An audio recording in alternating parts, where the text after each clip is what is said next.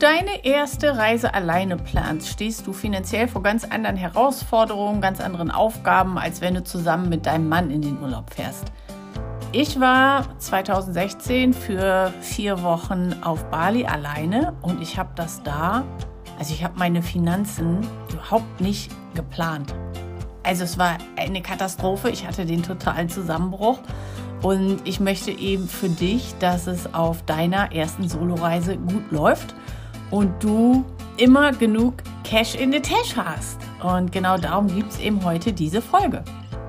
Ich bin Linda, ich bin Hypnosecoach und seit meinem 18. Lebensjahr immer wieder alleine unterwegs. Ich war drei Monate auf Weltreise, ich war dann noch in Bali, Costa Rica und Peru und ich liebe es einfach alleine unterwegs zu sein. Und mit diesem Podcast möchte ich dir helfen, deine eigene Soloreise zu starten. Also, wie gesagt, 2016 war ich in Bali für vier Wochen, weil ich einfach für mich damals einen Überblick kriegen musste. Will ich, also es ging, ich hatte damals Beziehungsprobleme mit meinem Freund, mit dem ich jetzt auch immer noch zusammen bin. Ähm, also es hat sich dann im Nachhinein alles gut gelöst. Ich hatte damals aber den Eindruck, ich muss unbedingt raus.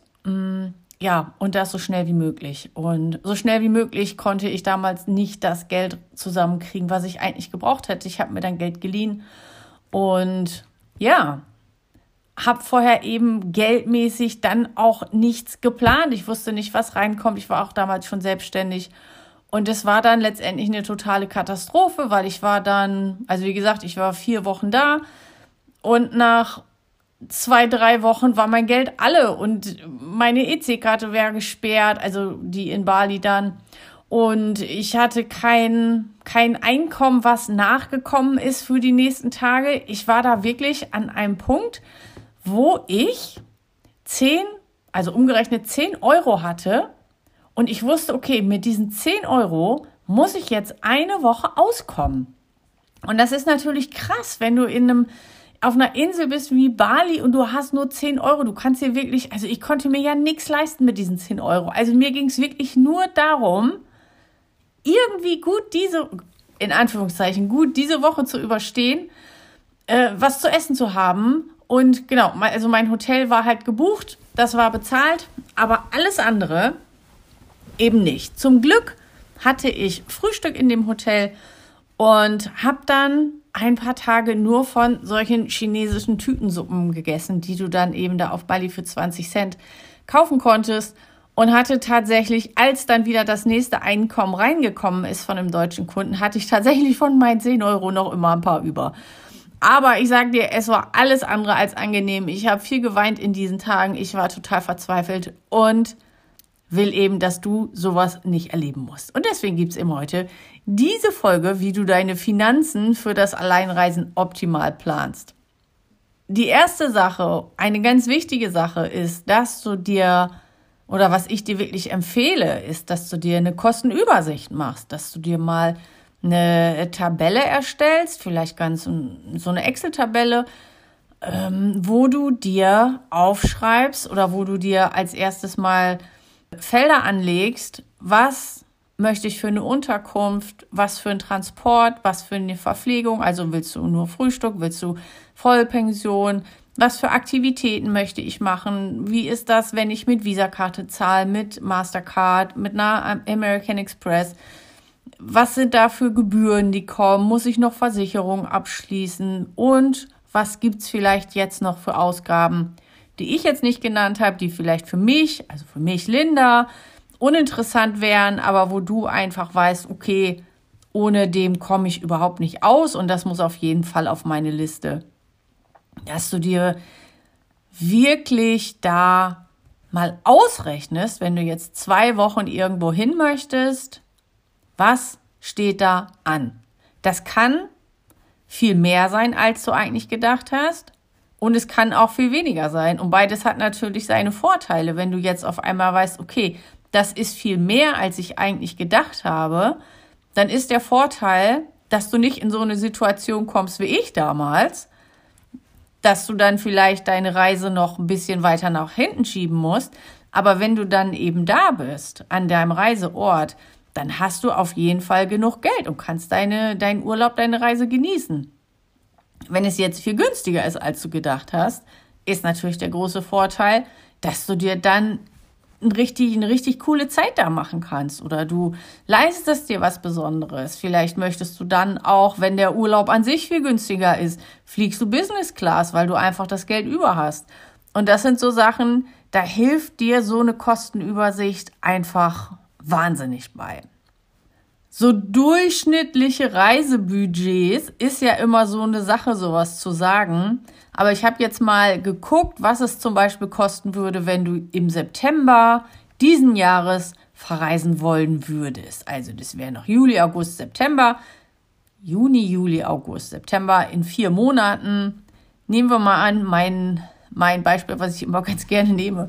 Wenn du nach Bali fliegen möchtest, dann würde ein Economy-Flug, das variiert auch ein bisschen immer nach Abflugsort und auch an welchem Wochentag du reisen möchtest, aber da kannst du, wenn du jetzt Economy fliegen möchtest, zwischen 600 und 900 Euro für den Flug liegen.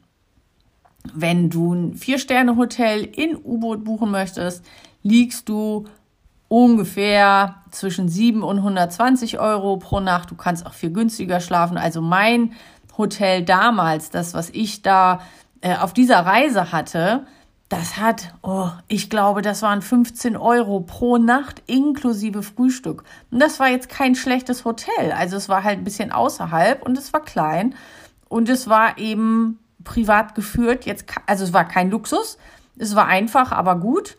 Also du kannst sehr günstig da leben. Du kannst aber auch, wenn du dir ein richtig schönes Hotel nimmst, kannst du eben auch viel Geld aus, ausgeben. Aber wenn du jetzt, ich sag mal, im Schnitt 100 Euro pro Nacht nimmst, dann hast du schon ein richtig schönes Hotel. Und für zehn Tage, wenn du zehn Tage verreist, planst du dann auf jeden Fall 2000 Euro ein für diese zehn Tage inklusive äh, Flug und Hotel. Also wärst du ungefähr bei 2000 Euro. Wenn du nach Mexiko fliegen möchtest, wären die Preise für einen Economy-Flug bisschen teurer. Das wären dann zwischen 800 und 1200 Euro. Unterkünfte sind in Mexiko auch, also wenn du jetzt in so einen typischen Touristenort gehst, auch teurer als zum Beispiel in Indonesien, auf Bali. Also da solltest du dann auf jeden Fall mindestens 80 Euro einplanen. Nach oben sind auch da keine äh, Kosten, keine Grenzen offen. Aber da bist du dann auch leicht bei mindestens zweieinhalbtausend Euro für zehn Tage. Und da guckst du dann einfach, wo du lieber hin möchtest. Was ist so dein Lieblingsziel? Wenn du zum Beispiel nach Mallorca fliegen möchtest, ist es ja super günstig. Und für eine erste Reise, eine erste Solo-Reise, finde ich es auch gar nicht schlecht, sich einfach ein Ziel auszusuchen, was wirklich nah dran ist, wo du in drei, vier Stunden wirklich komplett da bist. Muss ja nicht gleich so ein 24-Stunden-Flug sein, sondern Mallorca ist doch ein ideales Ziel. Und da sind die, die Kosten für den Hin- und Rückflug zwischen 150 und 300 Euro, also sehr viel günstiger. Und die Unterkünfte ist dann auch ähnlich wie in Deutschland. Also du kannst dann da auch zwischen 80 und 150 Euro einplanen für ein Vier-Sterne-Hotel. Ja, und hast dann eben auch so deine 2000 Euro, bist aber viel näher da, fühlt sich vielleicht auch nicht so sehr ausgeliefert, dass es eben so weit weg ist, sondern du bist auch, wenn wirklich irgendwie was passieren sollte, bist du auch schnell wieder zu Hause. Bei deiner Kostenplanung, gerade auch was den Flug angeht, oft werden ja Flüge für, für einen ganz günstigen Preis angeboten, also dass du erstmal nur den ganz günstigen Preis siehst und dann merkst, okay, das ist vielleicht nur fürs Handgepäck, da kommen auf jeden Fall noch Gebühren obendrauf. Guck dir das genau an, rechne mal von verschiedenen Airlines das durch, wo du hin möchtest, dass du da auch wirklich alle Gebühren drin hast und nicht einen großen Schreck kriegst, wenn du dann herausfindest, was wirklich der Flug kostet. Und was möchtest du vor Ort machen? Also ich gucke ja auch immer gerne, ähm, wenn ich jetzt nach Bali fliegen würde oder nach Mexiko fliegen würde, was kann ich da vor Ort machen? Dass du dann auch da einen Überblick kriegst, was kostet das überhaupt? Also manche Sachen sind halt kostenlos. Zum Beispiel wenn du zu diesem ähm, Affenberg gehen möchtest, in Bali. Da kannst du natürlich den offiziellen Teil nehmen, dass du wirklich dann Eintritt bezahlst und dir da eben dann alles anguckst, also wirklich da reingehst in diesen Park. Ich habe das damals nicht gemacht, einfach weil ich, wie gesagt, ich hatte da nicht viel Geld mit, hatte jetzt aber auch nicht so einen Drang, dass ich da unbedingt rein muss. Und wenn du im Eingangsbereich stehst, also nicht drin, sondern wenn du noch draußen bist, sind da auch schon einige Affen. Also wenn du jetzt nur Affen sehen willst, kannst du das eben auch von draußen machen. Natürlich ist es dann auch toll, wenn du da die, die Wege lang gehst und einfach noch mehr Kontakt hast. Aber was ich damit sagen will, guck mal, was du machen willst, was es kostet. Wie kommst du dahin? Gehst du da zu Fuß hin? Nimmst du dir ein Uber? Nimmst du dir ein Taxi? musst du mit dem Bus fahren, vielleicht ist es ein bisschen weiter weg und du musst mit dem Zug fahren. Was sind da auch dann die Transportkosten, die vor Ort auf dich zukommen? Und vielleicht denkst du auch bei manchen Sachen, so wie ich jetzt mit dem Affenberg, das ist mir einfach zu teuer. Da machst du es wie ich damals. Oder anstatt ein Taxi nimmst du ein Uber. Oder wenn du fliegst, fliegst du nicht am Freitag oder am Samstag, sondern du fliegst am Dienstag oder am Mittwoch. Dann sind die Flüge oft viel, viel günstiger. Und was ich, also ich, ich falle ja leider immer noch drauf rein. So, äh, ein super Tipp für Einsparungsmöglichkeiten ist, dass du nicht am Marktplatz direkt dir das Restaurant suchst, um essen zu gehen, sondern in die Nebenstraßen. Und da denke ich jetzt konkret daran zurück, als ich in Brügge war, in Belgien, und wir uns da, also da war ich mit meinem Freund, haben wir uns dann in Lokal direkt am Marktplatz gesetzt. Das war richtig teuer und es war nicht mal richtig gut. Und wir haben dann hinterher, haben wir noch Restaurantempfehlungen äh, im Internet gesehen und einfach gesehen, dass es, wenn du wirklich nur 100 Meter weiter gehst oder 50, eben raus aus diesem totalen Touristenzentrum, da sind dann die, die Restaurants, die eben auch bei TripAdvisor empfohlen werden, die richtig lecker sind und die dann eben die Hälfte kosten. Also guck auch mal abseits der Hauptstraßen, wo du da essen gehen kannst. Frag vielleicht auch mal Local, wo du essen gehen kannst, wo die essen. Genau. Also das ist, das ist einfach eine tolle Möglichkeit, um richtig schöne Orte zu entdecken und gleichzeitig auch noch nicht unnötig Geld zum Fenster rauswerfen zu müssen. Wenn du nicht nur so eine Excel-Tabelle benutzen willst, kannst du auch so ein ähm, Online-Recherche- und Planungstool benutzen. Es gibt da eine Webseite, die heißt budgetyourtrip.com. Da kannst du dein Reiseziel eingeben, da kannst du alle möglichen Sachen dann auswählen und kriegst dann eine grobe Schätzung deiner Reisekosten.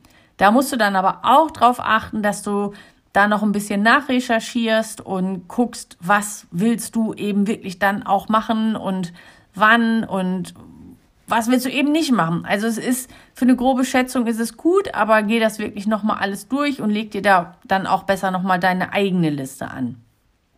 Was auch super ist, die Seite gibt's jetzt auch mittlerweile wirklich schon ein paar Jahre. Das ist die Nomad List. Das ist eine Webseite, die wurde eigentlich für digitale Nomaden entwickelt, damit die gucken können, in welchen Ländern und in welchen Städten können sie günstig leben, da haben sie gutes äh, Internet, da sind die Wohnungsmieten nicht so teuer. Also all diese Aspekte, die für digitale Nomaden wichtig sind, sind auf dieser Webseite für Städte und Länder aufgelistet, aber es ist natürlich auch für dich interessant wenn du ein Reiseziel hast und du möchtest da allgemeine Informationen über Ausgaben haben. Also, ich packe dir die beiden äh, Links in die Show Notes, dann kannst du da mal nachgucken und ein bisschen rumstöbern. Wenn du deine Liste erstellt hast, also deine Ausgabenliste, dann ist es sehr cool, wenn du dir so eine kleine Strategie anlegst, wie du dein Geld ausgeben möchtest.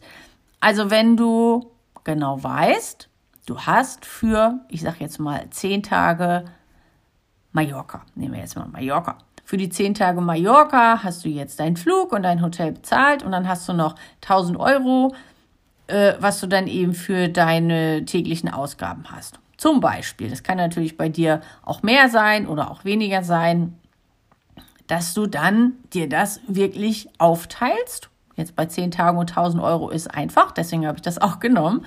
Das sind eben 100 Euro pro Tag.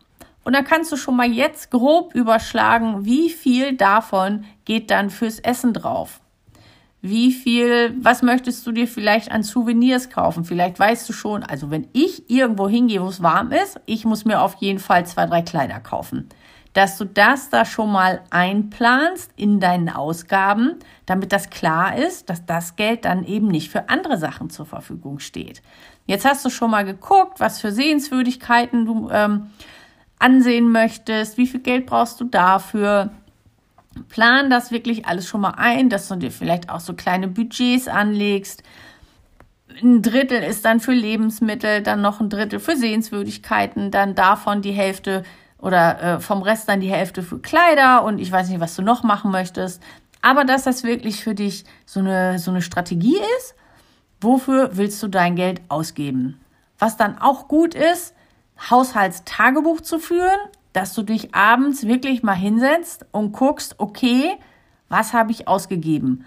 Und da kann ich dann auch gerade im Urlaub, also ich bin ja eigentlich für sowas nicht so ein Fan von Apps, aber im Urlaub ist es eben einfach, wenn du, sobald du dir was, äh, sobald du irgendwie was ausgegeben hast, dass du dir das dann sofort in deine App einträgst, weil das Handy hast du wahrscheinlich immer dabei. Und es ist eben auch von Land zu Land nicht selbstverständlich, dass du überall einen Bon kriegst. Also wenn du was gekauft hast. Also trag das auch gerne in die App ein. Dann bist du auf der sicheren Seite, dass du auch nichts vergessen hast.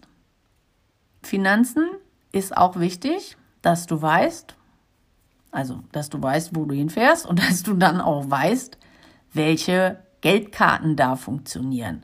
Also als ich damals nach Bali geflogen bin, habe ich die Empfehlung bekommen, dass ich sowohl Visa-Card, also sowohl eine Visa-Karte als auch eine Mastercard haben sollte, weil nicht überall alles angenommen wird. Zusätzlich zur EC-Karte. Meine EC-Karte wurde dann ziemlich schnell gesperrt und ich weiß nicht, es hat dann auch eine von beiden hat dann auch nicht mehr funktioniert.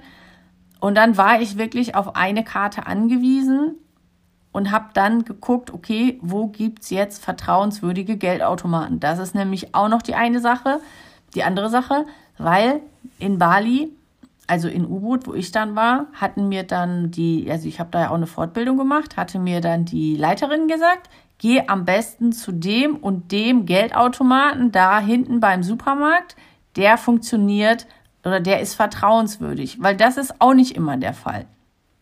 Also guck wirklich, wenn du in dritte Weltländern unterwegs bist, wo sind die Geldautomaten, denen du vertrauen kannst? Vielleicht fragst du da jemanden vorher, vielleicht hat jemand schon Erfahrung damit gemacht, dass du dich da informierst, wie ist das mit der EC-Kartenzahlung.